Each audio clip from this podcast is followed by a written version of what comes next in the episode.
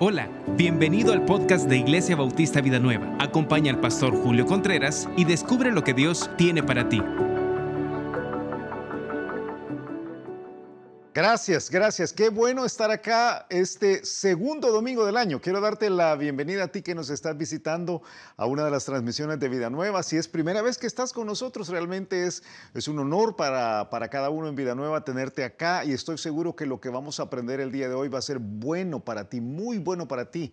Eh, quiero animarte a que te identifiques. Allí, aquí hay un WhatsApp saliendo en este momento. Bueno, a veces está saliendo, a veces no, pero creo que está saliendo el WhatsApp en este momento. O por las redes sociales allí donde nos estás viendo. Sería buenísimo saber de ti. El día de hoy vamos a ver algunas cosas que tienen que ver con cambios, cambios definitivos en la vida. De hecho, si tengo un título para esta ocasión es cómo ver cambios definitivos en tu vida. Y vamos a aprender de Lucas capítulo 3. Si me haces el favor, busca allí en tu Biblia Lucas capítulo 3 y vamos a aprender de Juan el Bautista, un personaje, un personaje trascendental, especial, yo lo puedo decir de, muchas formas de, pensarlo. Eh, Juan el Bautista fue aquel que trajo el arrepentimiento a la nación de Israel y vamos a aprender cómo nosotros, tú y yo necesitamos el mensaje de Él con urgencia, el mensaje del, del cambio genuino.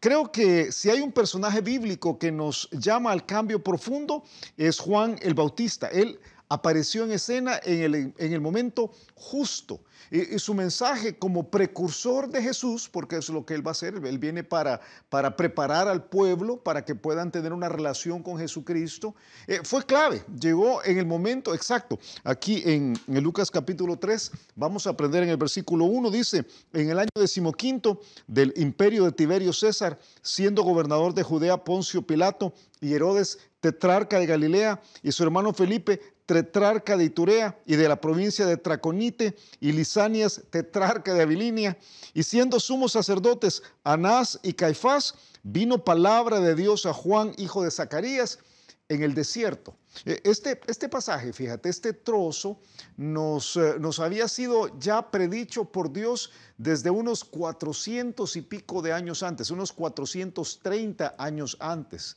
allá en Malaquías capítulo 3, versículo 1, Dios había dicho, he aquí yo envío mi mensajero, el cual preparará el camino delante de mí, y vendrá súbitamente a su templo el Señor a quien vosotros buscáis, y el ángel del pacto a quien deseáis vosotros, aquí viene, ha dicho Jehová de los ejércitos. O sea, él venía preparando un cambio.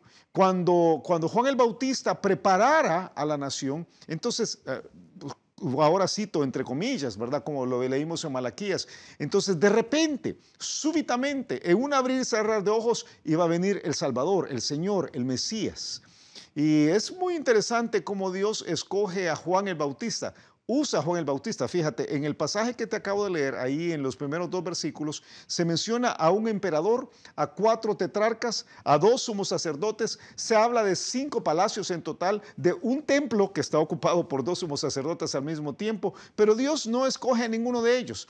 Ah, ah, más bien, Él decide usar a un hombre común y corriente, bueno, quizás común, pero no tan corriente, eh, que como vas a ver en algunos otros pasajes, viene vestido de una forma peculiar, pero que tiene un mensaje poderoso. Pero es una persona normal. A veces pensamos que Dios puede, solamente puede hablar a través de, algunos especiales, ¿verdad? De, los sumos sacerdotes. Pero no, eh, este no es un rabino, este no es, un, eh, no es una, una, persona que ha ido a, las mejores escuelas de teología de su momento. Él ha vivido en el desierto. Y Dios siempre toma la decisión de usar a los, a los nadies. Yo, yo, yo puse hace un ratito este slide de 1 Corintios capítulo 1. No es necesario que lo busques, pero es aquel pasaje que dice que Dios ha, decidido usar a lo necio del mundo, que no somos muchos los, eh, los que en la iglesia somos como súper especiales a los ojos del mundo, sino que a lo necio, a lo menospreciado escoge Dios para poder deshacer lo que es. Y el mensaje de Juan el Bautista es es necesario. Era necesario en el tiempo en el cual Él apareció, es necesario en el tiempo de nosotros, porque creo, fíjate que para poder encontrarse con Jesús, como tú vas a ver en unos momentos, es necesario realizar algunos cambios. Y algunos de nosotros ah, estamos quizás cansados de tratar de cambiar y, y, pues no logras cambiar. Tú, no sé si te ha pasado, ¿verdad? Estamos apenas comenzando un año nuevo y, y, tú ya tomaste las decisiones de hacer algunos cambios y ya a estas alturas dejaste el proyecto 1189, dejaste la dieta, dejaste los ejercicios,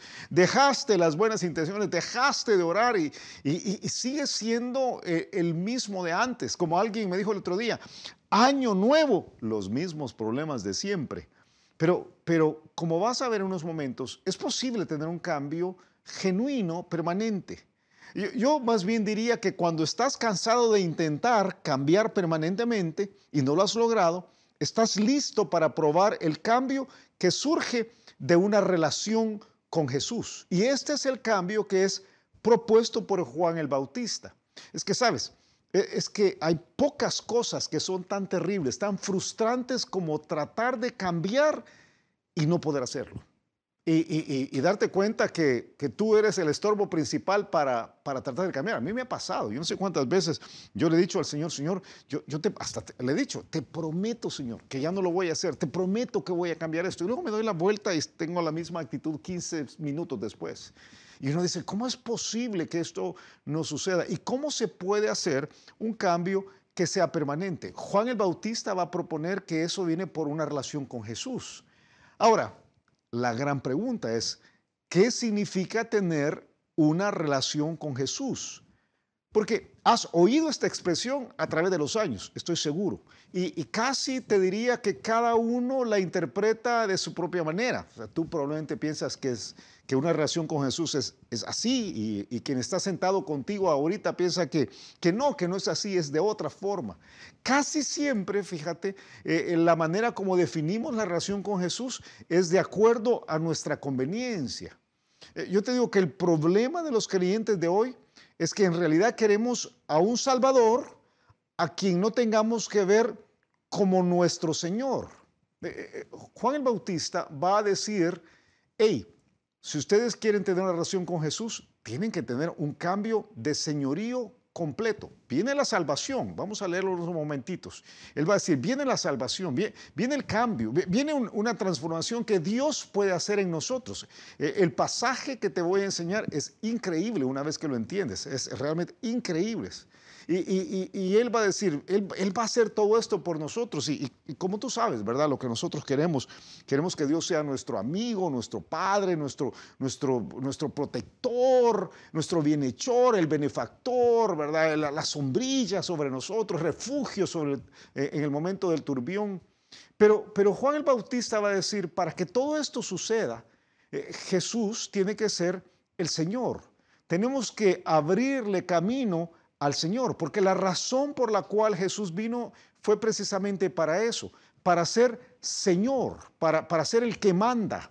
Eh, Romanos capítulo 14, versículo 9 lo dice así, porque Cristo para esto murió y resucitó y volvió a vivir, para ser Señor así de los muertos como de los que viven.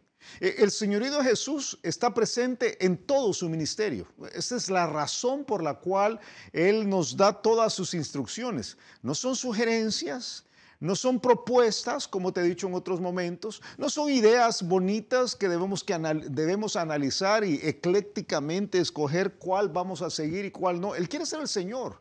Él quiere ser el que manda. Y este concepto de señorío está metido allí en el, en el, en el mensaje, en la médula del mensaje de Juan el Bautista. vamos a estudiar ahora apenas eh, la primera parte de, la aparición de Juan el Bautista como, como ministro del Señor. Y Lucas capítulo 3, versículos 1 al 14, nos va a servir para responder la pregunta, ¿qué impide que conectes con Jesús verdaderamente? Yo quiero hacerte la pregunta a ti. ¿Qué impide que tú conectes con Jesús verdaderamente? Que haya esa pasión que Dios está buscando que tengas. Y vamos a Lucas capítulo 3 y vamos a ver que lo primero que lo impide son precisamente tus caminos. El obstáculo número uno para conectar con Dios es no tener el rumbo en la vida que Dios quiere que tú tengas. Y, creo que lo vamos a entender al leer lo que dice el trozo. Lucas capítulo 3, te leí los primeros dos versículos, déjame leerte ahora desde el versículo 3. Dice que Juan el Bautista, él, fue por toda la región contigo al Jordán, predicando el bautismo del arrepentimiento para perdón de pecados. Ya vamos a ver qué es eso. Como está escrito en el libro de las palabras del profeta Isaías que dice, voz del que clama en el desierto, preparad el camino del Señor. Señor con S mayúscula, anótala por favor. Enderezad sus sendas. Todo valle se rellenará y se bajará todo monte y collado. Los caminos torcidos serán enderezados y los caminos ásperos serán allanados. Y verá toda carne la salvación de Dios. Este pasaje habla de, cambiar los caminos, de enderezar los caminos. Pero hay algo interesante que creo que debes, debes notar. Eh, la vida cristiana no consiste en cambiar en tus caminos se trata de cambiar por completo de tu camino al de Dios. Como vas a ver en unos momentos, este concepto de camino, caminos, es un tema recurrente a lo largo y ancho de la escritura. E, es una manera de referirse al rumbo de la vida de una persona. Eh, eh, te puedo poner, ahora pienso que centenares de pasajes, no tenemos el tiempo, por supuesto, pero déjame nada más poner algunos para que a, lo largo de estos primeros eh, minutos, para que puedas entender la, importancia que tiene para Dios el rumbo que tú llevas en tu vida. Fíjate, a veces estamos, estamos tratando de, arreglar todas las, las, pequeñas minucias, ¿verdad? Como, alguien dijo, estamos tratando de arreglar las sillas en la cubierta del Titanic, pero el Titanic entero se está hundiendo. Algunos queremos maquillar nuestros pequeños problemitas cuando lo que tenemos es, es un problema enorme, descomunal de rumbo. Tú, tú quieres arreglar un problemita que hubo en el hogar cuando toda la casa se está hundiendo. Y uno tiene que abrir los ojos al rumbo en el cual uno lleva, especialmente cuando en la mente de uno yo voy bien. O sea, tú, tú, sabes cómo funciona. Muchos lo, piensan. No, si es que yo no voy tan mal, solo tengo algunos problemitas. Dice Proverbios capítulo 16, versículo 25. Hay camino que, que parece derecho al hombre, pero su fin es camino de muerte. Por, por eso lo que va a hacer Juan el Bautista es que él va a proponer el arrepentimiento vamos a ver unos momentos que es para perdón de pecados y el enderezar algunos caminos para que Dios enderece otros. Y, vamos a verlo de esta forma, fíjate. Yo creo que clave aquí es arrepentirte del rumbo incorrecto. Eso es lo que está proponiendo Juan el Bautista. Y tienes que arrepentirte del rumbo incorrecto.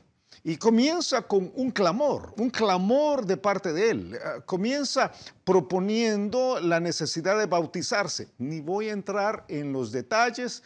La próxima semana que abramos eh, el siguiente pasaje y veamos cómo Juan el Bautista eh, hace, la, hace la parte específica, ¿verdad? De, de, bautizar ah, eh, en su ministerio, vamos a aprender un poco más sobre, sobre lo que quiere decir bautizarse y las implicaciones.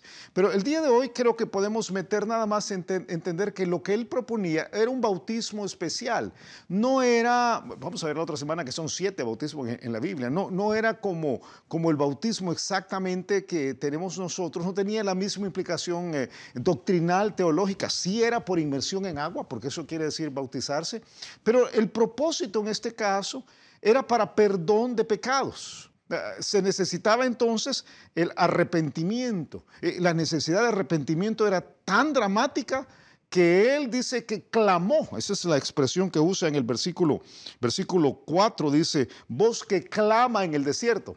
Eh, y hablo de dramático porque cuando vas a estudiar lo que esa pasaje, esa palabra quiere decir, literalmente expresa a alguien que grita de manera tumultuosa. O sea, piensa en una persona que vende en el mercado y quiere hacerse escuchar arriba de todo el barullo, la bulla que está allí y a todo pulmón grita lo que está vendiendo, lo que sea que está vendiendo. Este es Juan el Bautista. O sea, Juan el Bautista no viene a susurrarnos, hey, tenés que cambiar, hombre, así suavecito. No, él va a gritar de manera tumultuosa. Tienes que arrepentirte, va a clamar en el desierto. La idea de arrepentimiento es tremenda, está definida de varias formas. Cuando uno dice, ¿qué es arrepentimiento? Quizás, quizás un pasaje, uno de los que a mí más me gusta, está en Job capítulo 33. Job 33, 27. Eh, Job hablando dice eh, que Dios mira sobre los hombres y al que dijere, pequé, y pervertí lo recto y no me ha aprovechado, Dios redimirá su alma para que no pase al sepulcro y su vida se verá en luz. E, el arrepentimiento entonces es el reconocimiento del hecho de algo que yo he hecho que está malo, del error que cometí al, al, hacerlo y de lo infructuoso de haberme enfrascado en esto, en este pensamiento, en este acto, en este sentimiento, en esta intención. O sea, e, e, es decir, yo tomé lo que no debía, eso es malo. Y lo que estaba pensando al tomar, al robar esto, e, era malo. Y al final ni, salí bien con esto. O yo, lo que quieras, ¿verdad? Yo me metí en una relación que era mala. O, yo traté de una forma incorrecta a fulano que era malo. O yo le respondí a mis papás como debía. E, es, es esto decir, yo reconozco que esto que he hecho es incorrecto. Solo que a nivel global, Juan el Bautista decía, el problema no es un hecho aislado. El problema es el rumbo, el camino. Eh, por eso el arrepentimiento genuino no comienza en, en, pequeñeces. Eh, sí, el arrepentimiento genuino nos lleva a hacer algunos cambios finales, pero primero se requiere darte cuenta que vas por el rumbo incorrecto. O sea, así como estás viviendo la vida, vas por el rumbo incorrecto, vas en contra del camino que Dios quiere que tú sigas. Eh, eh, una definición buenísima en el, Antiguo Testamento de arrepentimiento está en Isaías capítulo 55. Isaías 55 dice, eh, deje el impío su camino y el hombre inicuo sus pensamientos. Y vuélvase a Jehová, el cual tendrá de él misericordia, y al Dios nuestro, el cual será amplio en perdonar, porque los porque mis pensamientos no son vuestros pensamientos, ni vuestros caminos mis caminos, dijo Jehová. Eh, eh, el, mensaje de Juan el Bautista aquí en Juan capítulo 3, para, en, Lucas capítulo 3, para ti y para mí, usa esta palabra clásica. Si, tú eres un creyente de muchos años, probablemente has escuchado a un montón de predicadores definirte eh, el arrepentimiento con el término metanoia, que quiere decir cambio de pensar o sea, no es solo el, dejar de hacer algo, pero es, el cambio de, pensamiento, el cambio de, cómo aprecias uh, a, un desprecio por lo que hiciste. O sea, tú querías, tú querías, ah, tú querías robarte una manzana y entonces tú dices, yo, yo me robo la manzana y, me siento feliz porque me robé la manzana, a llegar al punto de decir, yo me robé la manzana, yo desprecio ahora el hecho de haberme robado la manzana y me siento triste porque lo hice y, no quiero más comerme la manzana, quizá me la coma al final cuando todo esto, esto termine. Pero es esta, esta idea de decir, yo no quiero más seguir en esto. Pero yo estoy de acuerdo con quienes dicen que el cambio en la mente es apenas uno de los elementos que deben suceder en el arrepentimiento genuino. Me gustan varias, varios que han dado definiciones sobre esto. Y aunque esto no es, una, no es una clase de seminario, pero siempre es bueno escuchar los pensamientos de otro. Hay, un famoso maestro, se llama John MacArthur. Él dice, él dice que el arrepentimiento es más que un simple cambio de pensar involucra una transformación completa del corazón, de las actitudes, de los intereses y de la dirección. Es una conversión en todo el sentido de la palabra. Eh, allí está metido para, para él, y yo creo que es el concepto bíblico, está metido el intelecto, las emociones, la voluntad, eh, para renunciar de manera apasionada. O sea, el que se arrepiente de plano no solo decir, ay, ok, está malo lo que hice. No, es, apasionado, esto, está malo, está muy malo. Y eso es lo que Juan el Bautista venía diciendo, venía diciendo, hey, abran sus ojos israelitas, ustedes van por un camino que está malo, muy malo, y, deben procurar un nuevo estado de cosas en las que tengan un nuevo Señor. Ah, ah, hay, otro, hay otro maestro bíblico, J. E. Packer, muy bueno también eh, J. Packer acaba de morir hace un par de años, pero él dijo que el arrepentimiento que Cristo requiere de su pueblo consiste en una negativa firme a poner límite a las demandas que él pueda hacer sobre sus vidas. O sea, en otras palabras, si Jesús dice sí, no le contradecimos, es sí. Y si Jesús dice no, no le contradecimos, es no.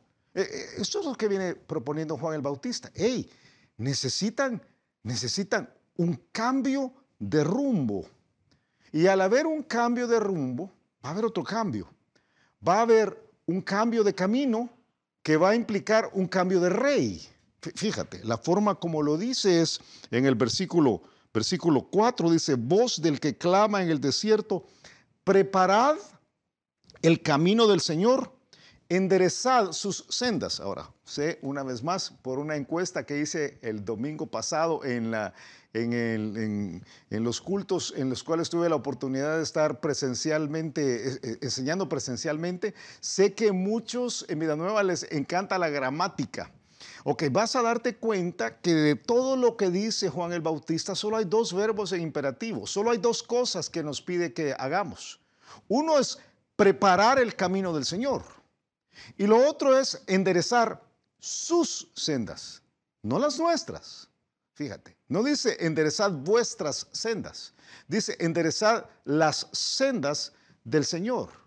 Eh, cuando habla de, preparar el camino, está diciendo, nosotros tenemos que arreglar el camino para que el Señor pueda venir donde nosotros estamos. En, la antigüedad, cuando un rey iba a visitar a, sus súbditos a una ciudad X, era responsabilidad de sus súbditos preparar el camino para que él pudiera llegar de una manera, llana, que no tuviera un problema. Había que limpiar el camino, no el camino de ellos. No eran ellos los que estaban yendo hacia Jesús, hacia el rey.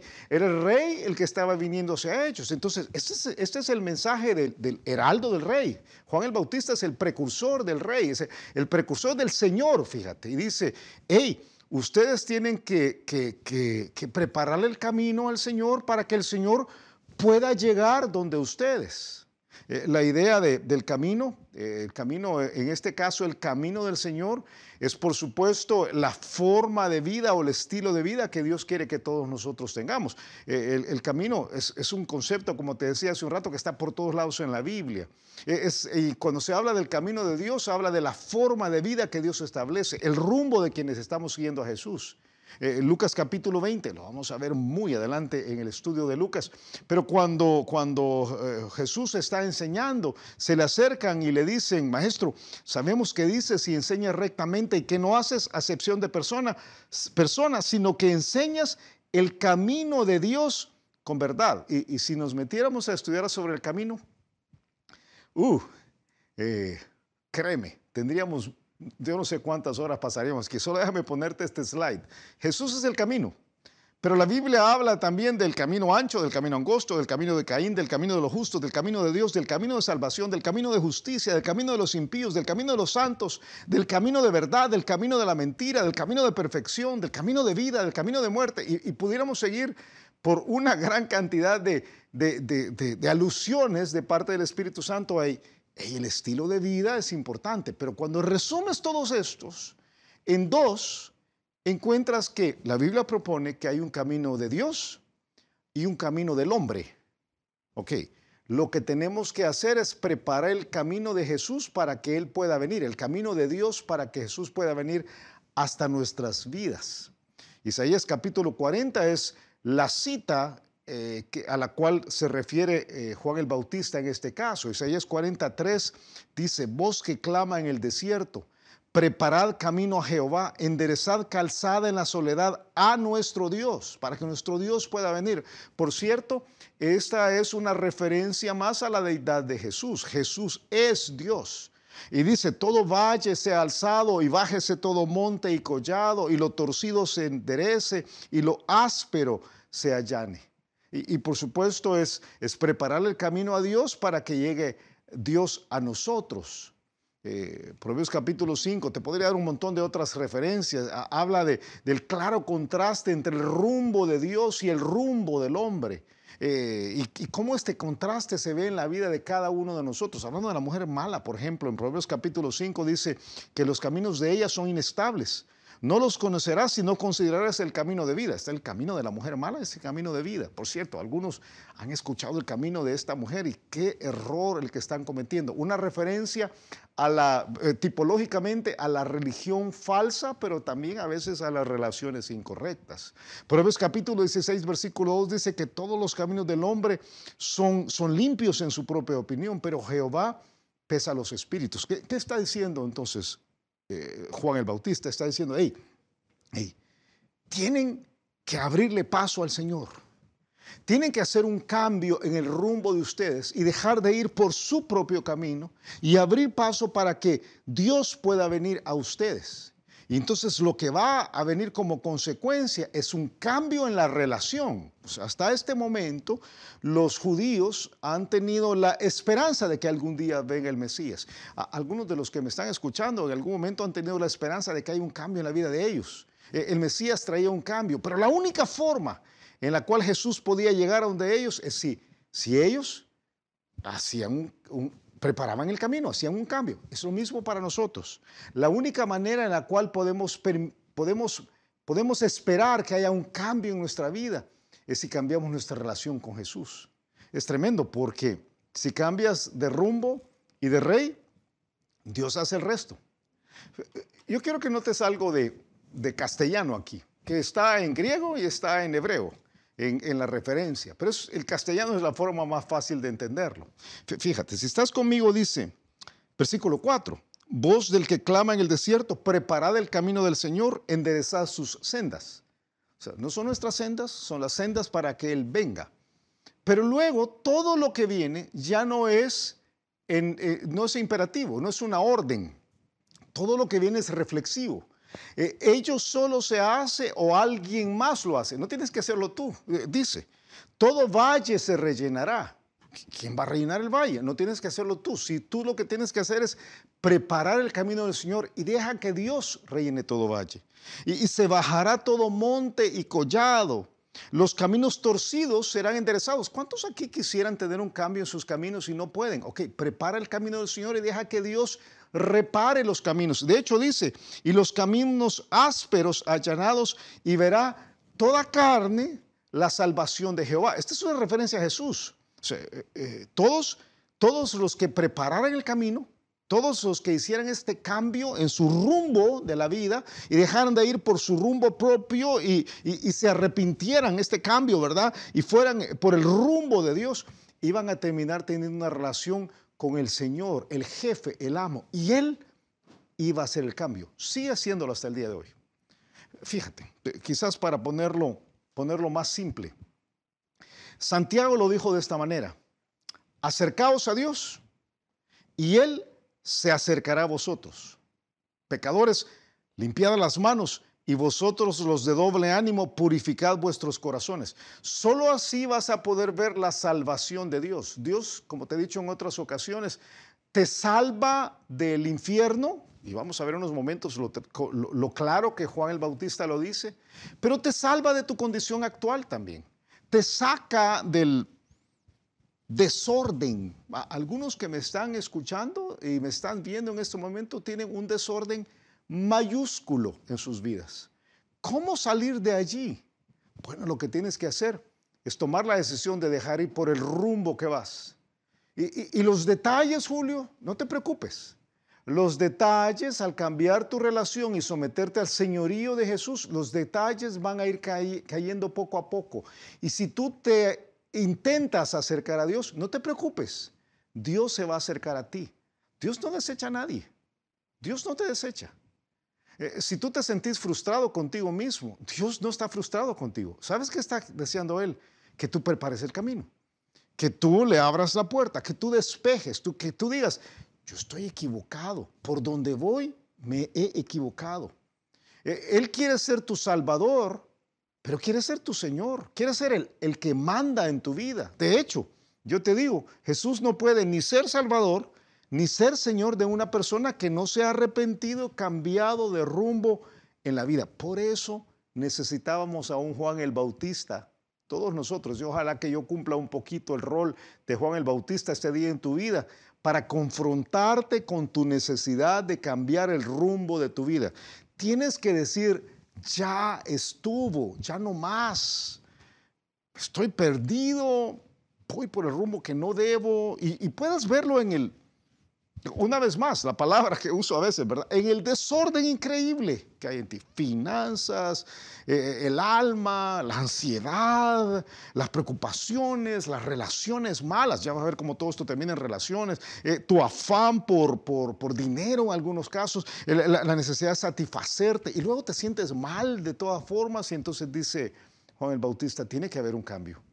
Y el cambio comienza por cambiar el rumbo de la vida cambia de camino. Pero hay algunas otras cosas. ¿Qué impide que conectes con Jesús verdaderamente? El rumbo, tus caminos. Pero inmediatamente Juan el Bautista dice, pero hay una segunda, segunda cosa, tus creencias. E, el obstáculo número dos, y yo lo voy a decir así, el primero es el número uno, pero el obstáculo número dos tiene que ver con tus creencias religiosas. El creer que tu religión, la que sea, eh, en el caso de Dios era judío, en el caso de algunos de los que estamos aquí somos, tú te llamas yo soy evangélico o soy bautista, yo crecí toda la vida en una iglesia bautista o soy centroamericano o soy presbiteriano o lo que seas, o soy pentecostal. O, me dices, no, yo soy católico, yo he vivido toda la, toda la vida en la iglesia católica, entonces tu creencia de que tu religión es suficiente y que no tienes que hacer un, ajuste en el rumbo, sino que estás bien, eh, es un desastre. Eh, impide, impide que tú llegues a una relación con Jesús como debe ser. Eh, créemelo, créemelo. Creer que el ser parte de una religión te hace tener una buena relación con Dios es el peor error que puedes cometer. Y sucedía todo el tiempo, sucedía en el tiempo de Juan el Bautista y sucede el día de hoy. Yo no sé cuántas veces he platicado con alguien que me ha dicho básicamente lo mismo.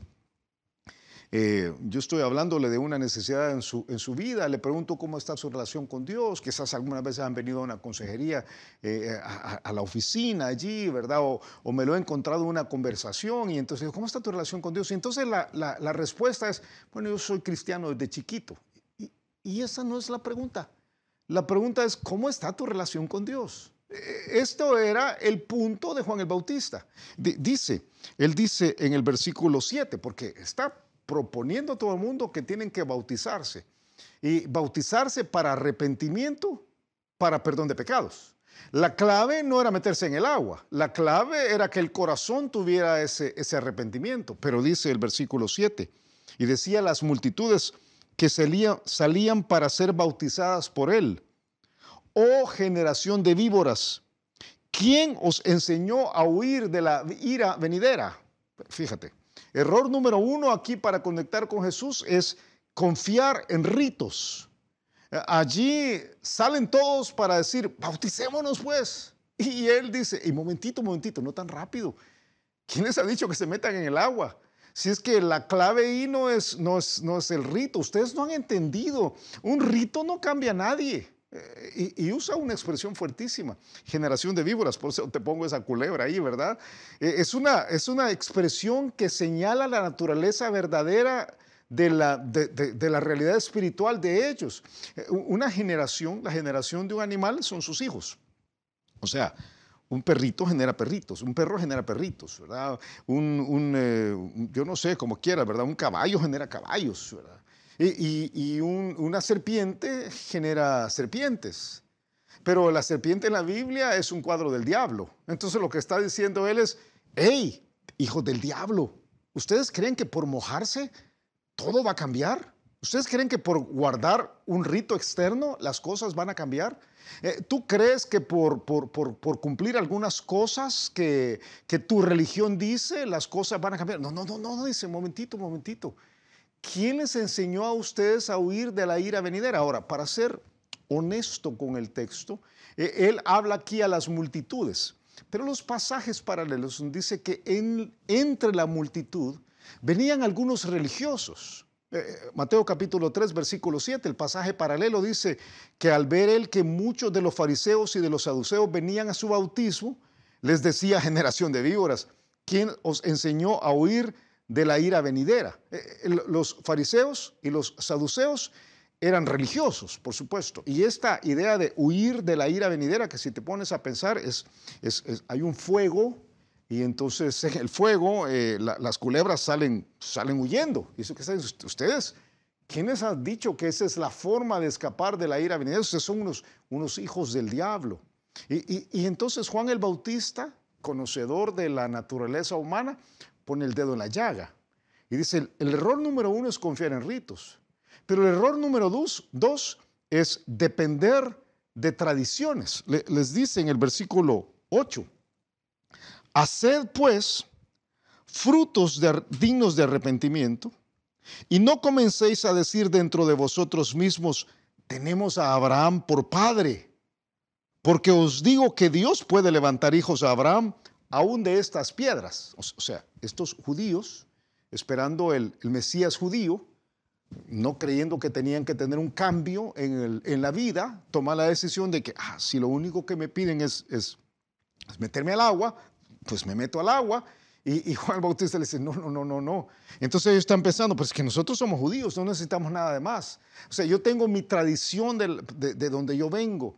Y dice Juan el Bautista, no, la clave no es el rito. La clave no es la tradición, porque el arrepentimiento no se muestra por ritos, ni se muestra por tradiciones, ni se evita por tener derechos religiosos. No, no, no es que yo, yo soy, soy, un hijo de Abraham y eso me salva. No, no, no, no. No es que yo soy evangélico de pequeño y por eso me salva. No, me salvo. No, no, no, no. No, es porque mi, abuelo era pastor y entonces yo por eso. No. O, yo soy diácono. no, nada de esto, dice.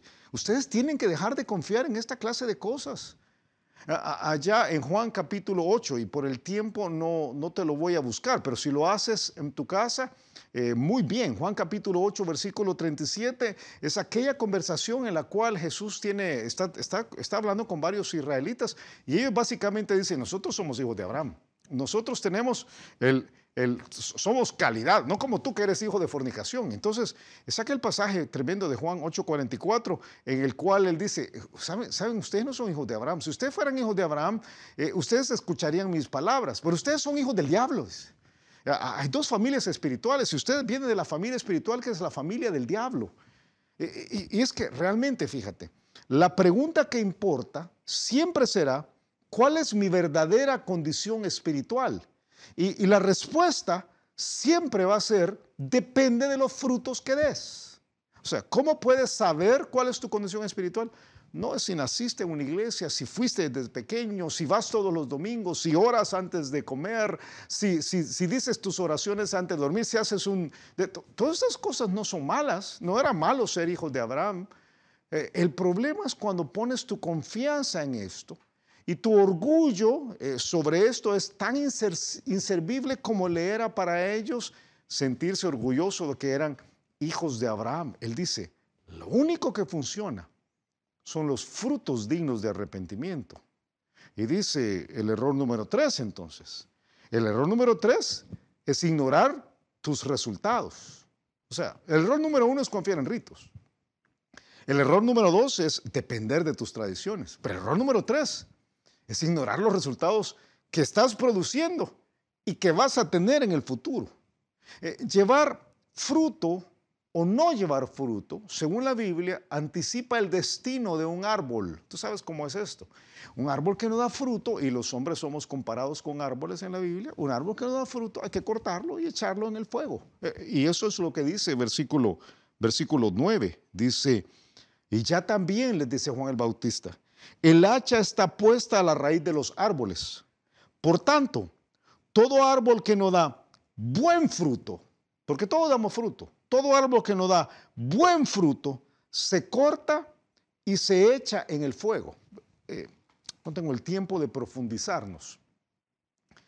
Pero déjame decirte nada más que no nos gusta hablar del infierno, pero no por eso deja de ser real.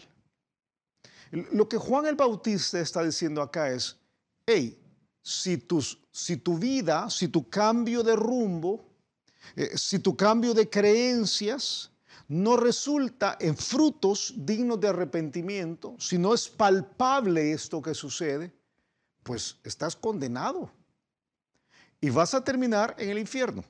Algunos no creen en el infierno. Si no crees en el infierno, no creas en el infierno, pero eso no lo desaparece. O sea, si Dios dice que el infierno existe, el infierno existe. Eh, esta es una de, esta es apenas una, una leve referencia. Algún día debemos hacerlo. Creo que en el libro de Lucas vamos a tener un par de ocasiones para profundizar en el concepto bíblico del infierno. Y puedo decirte que es terrible. Juan el Bautista está diciendo, si ustedes no dan los frutos correctos, van a terminar condenados. Ah, Julio me dices, pero ¿qué, qué de malo tengo que hacer para terminar en el infierno? Y la respuesta es, no, no, no es nada malo. Es sencillamente no debes dar los frutos correctos. No debes tener la relación con Jesús y terminar, entonces vas a terminar en el infierno. Si tienes la relación con Jesús, no vas al infierno. Eso es lo que dice la Biblia. No es una religión. Yo, quiero que quede clarísimo. De hecho, este pasaje está hablando en contra de la religión. Eh, dice Juan capítulo 3, versículo 18, que, en el, que el que cree en Jesús, en que el que en él cree, no es condenado. Pero el que no cree, ya ha sido condenado, porque no ha creído en el nombre del unigénito Hijo de Dios. Eh, ¿cómo, funciona? Y muchos creemos, como muchos creemos que funciona, perdón, eh, es que tú haces buenas obras y, malas obras. Las, si las buenas obras pesan más, entonces tú vas al cielo. Si las malas obras pesan más, entonces tú vas al infierno. Pero lo que la Biblia dice es otra cosa. La Biblia dice que no depende de las obras, eh, depende de tu, de tu fe en Jesús. Si tú crees en Jesús y tienes una relación con Él en la cual Él es tu Señor, y esto se muestra por los frutos, que vamos a ver unos momentitos que son, eh, entonces tú terminas en el cielo por la relación con Dios, no, no por las obras, es por la fe, por tu relación con Dios. Pero si tú sigues confiando en tu religión y en tus cosas, pues vas a terminar en el infierno. No tienes que hacer nada, ya estás condenado. Según la Biblia, el que no cree ya está condenado. No, no es que en el futuro van a averiguarse, ya está condenado. Sabes que Juan 3:18 fue la razón principal por la cual yo dejé lo que hacía antes de mi vida y, dedicarme al ministerio, porque yo creo que esta es la cosa más importante de, de, todo. O sea, no importa tus éxitos, no importa, no importa tus fracasos. Si fracasas en esto, tu eternidad, tu alma, está condenada. Eso es espantoso. Por eso, cuidado con lo que verdaderamente crees, porque es importantísimo para la vida diaria y para la eternidad. Es el momento de abrir los ojos, que seas evangélico, católico, judío, Mira, todas esas son etiquetas que ni producen fruto espiritual actual y puedes constatarlo, puedes revisar por todos lados, ni garantizan tu destino eterno. Juan el Bautista está diciendo eso, está diciendo, hey, ustedes tienen que cambiar de rumbo, ustedes tienen que cambiar de rey, tienen que cambiar de creencias. Y entonces eh, le preguntan los que están ahí, si no se trata de cambiar de creencias, de, cambiar de, lo que hacemos, eh, ¿qué, hacemos? Entonces, ¿qué debemos hacer? ¿Cómo funciona esto? Y dice versículo, versículo 10. Y la gente le preguntaba, diciendo, entonces, ¿qué haremos? Bueno, a la pregunta, ¿qué impide que conectes con Jesús verdaderamente? El obstáculo número tres es, tu corazón. Y es específicamente cuando tu corazón está al servicio del rey incorrecto. Aquí no estoy hablando del corazón de los buenos sentimientos. No, no, no, no. Es el rumbo de la vida aquel a quien estás sirviendo con todo tu corazón. Y como vamos a ver en unos momentos, la Biblia plantea solamente dos señores. Dios es uno de estos dos señores, Jesús es uno de estos dos señores.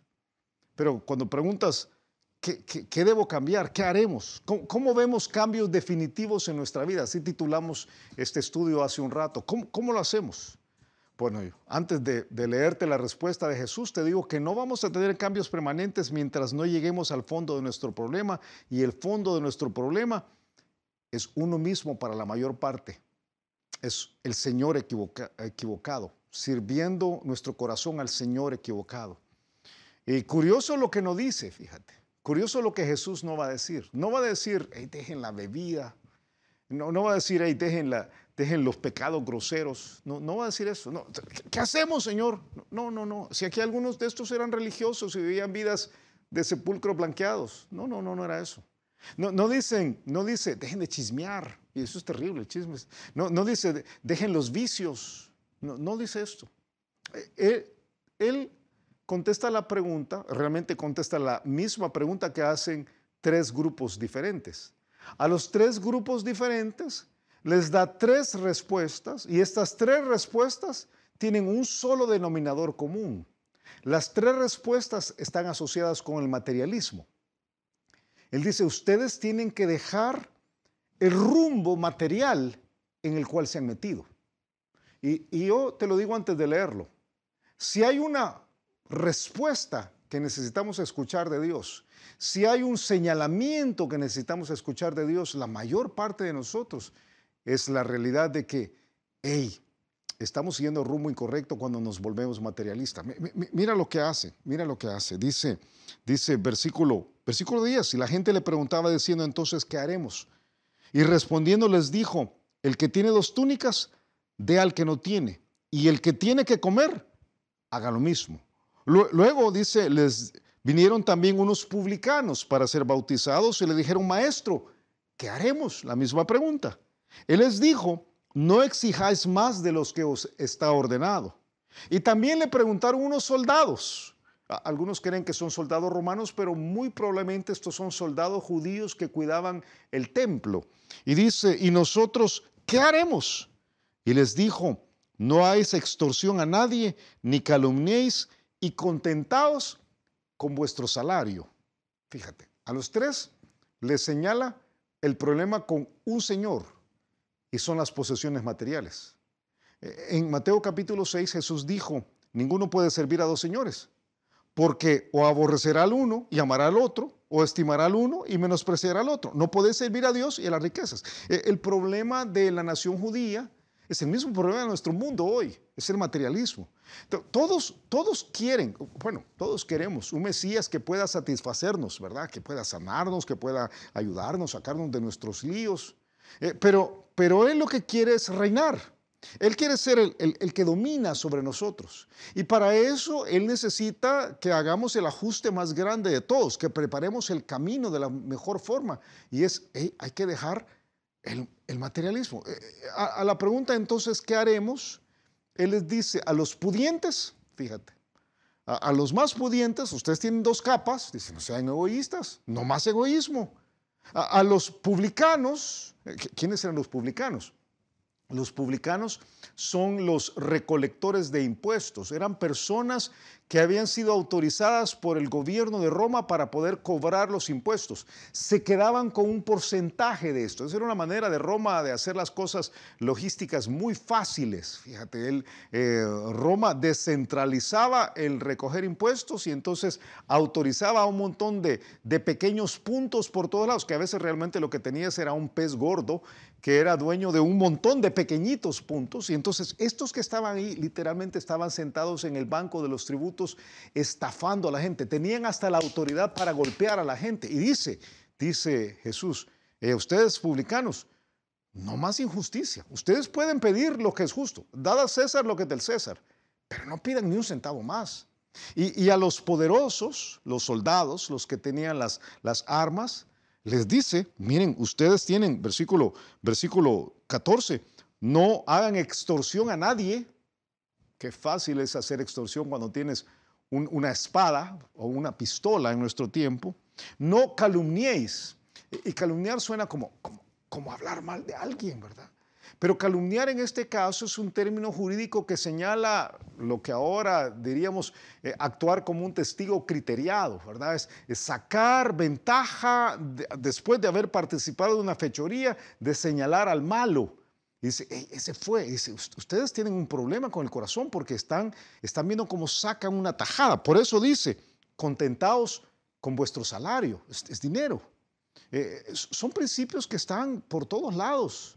Son, son, son, tres tipos de abuso, ¿verdad? Tener y no dar, eso es un abuso. Si tú tienes y no das, es un abuso.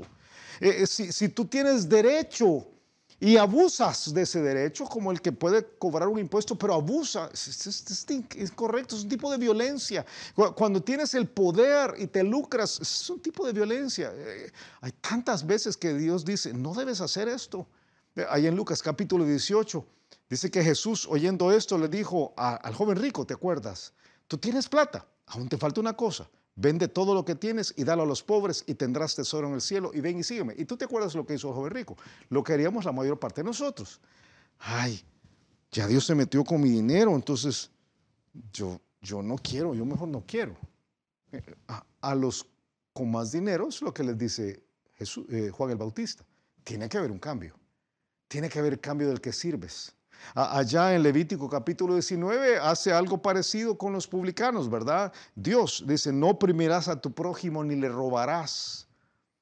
Eh, eh, en 1 Timoteo capítulo 6 señala el problema. Raíz de todos los males es el amor al dinero, el cual codiciando algunos se extravieron de la fe y fueron traspasados de muchos dolores. ¿Sabes qué hay en estos tres, en estos tres señalamientos de Juan el Bautista?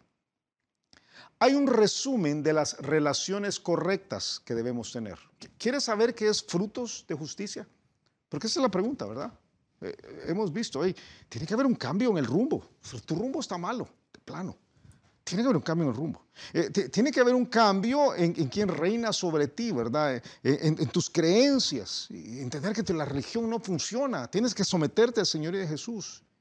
hay que producir frutos de justicia. ¿Y, cómo son esos frutos de justicia? Está en las relaciones, está en cómo tratas a otros, eh, eh, está en no ser, en no violentar los derechos de otros. Eh, se nota, los frutos de justicia no se notan por darte golpes de pecho en una iglesia o, por hacer buenas obras y, y, haz buenas obras. Pero el fruto de justicia principal, según Juan el Bautista, es un cambio en tu relación con el dinero y con las personas y usarlo como Dios quiere que lo uses. Romanos 13, 9 dice, porque no adulterarás, no matarás, no hurtarás, no dirás falso testimonio, no codiciarás y cualquier otro mandamiento en esta sentencia se resume. Amarás a tu prójimo como a ti mismo. Entonces, ¿qué haremos? Renunciemos definitivamente a aquello que nos hace sentirnos superiores a los demás. Necesitamos ese cambio, de poner nuestro propio reino. Eh, mira, Juan el Bautista vino para que prepararan, para que Israel preparara el camino a Jesús. Yo quiero pedirte que tú prepares el camino a Jesús. Aún si eres un creyente, aún si te sientas cada semana a escuchar la Biblia, bueno, cuando tú ves que Jesús no está sentado en el trono de tu vida, eh, tienes que hacer algunos cambios. Y te digo, Jesús puede sentarse en el trono de nuestro corazón cuando hemos reconocido que no tenemos nosotros el derecho de ocuparlo. Es el momento de decir, yo me arrepiento, me arrepiento del camino que estoy llevando. Me arrepiento de las creencias. Si he llegado a creer que tengo un derecho, y, me arrepiento del corazón que estoy teniendo hacia las personas, hacia este sistema de cosas. Solo entonces Jesús puede venir y hacer una diferencia. Yo, yo quiero invitarte a que tomes una decisión el día de hoy. Vamos a orar. Padre, nosotros te damos las gracias. Gracias por este pasaje. Reconocemos nuestra necesidad de cambio y nos ponemos en tus manos, Señor. Y lo hacemos en el nombre de Jesús. Y como te acabo de decir, y te dije a lo largo del estudio, yo quiero darte la oportunidad el día de hoy sobre la verdad de la palabra de Dios. Te quiero darte la oportunidad de tomar la decisión de recibir a Jesús en tu corazón. Pero esto es más que una religión y es más que un rito. Este es un, nuevo rumbo en la vida. Es un cambio diferente. Es, es un nuevo juego de creencias. Es un cambio profundo del corazón. Si quieres hacerlo, estás preparándole el camino a Jesús. Si no quieres hacerlo, es imposible que el Señor llegue a ti. Pero yo quiero invitarte a que te acerques a Dios para que Él se acerque a ti. ¿Cómo se hace esto? Sabes que a veces pedimos hacer una oración, pero la oración no es indispensable. Lo que es indispensable es lo que Juan el Bautista propuso. E, ese cambio en el rumbo de la vida, ese cambio en las creencias, ese cambio en el corazón. Y puedes experimentarlo en este momento si lo deseas. Díselo al Señor, dile Señor, cámbiame, yo quiero esto. ¿Quieres conectar con Dios y la Biblia y no tienes una iglesia? No te preocupes, en Vida Nueva hay un lugar para ti. Si quieres conocer nuestros campus, escríbenos a nuestras redes sociales. Encuéntranos en Facebook como Iglesia Bautista Vida Nueva y síguenos en Instagram como arroba Vida Nueva.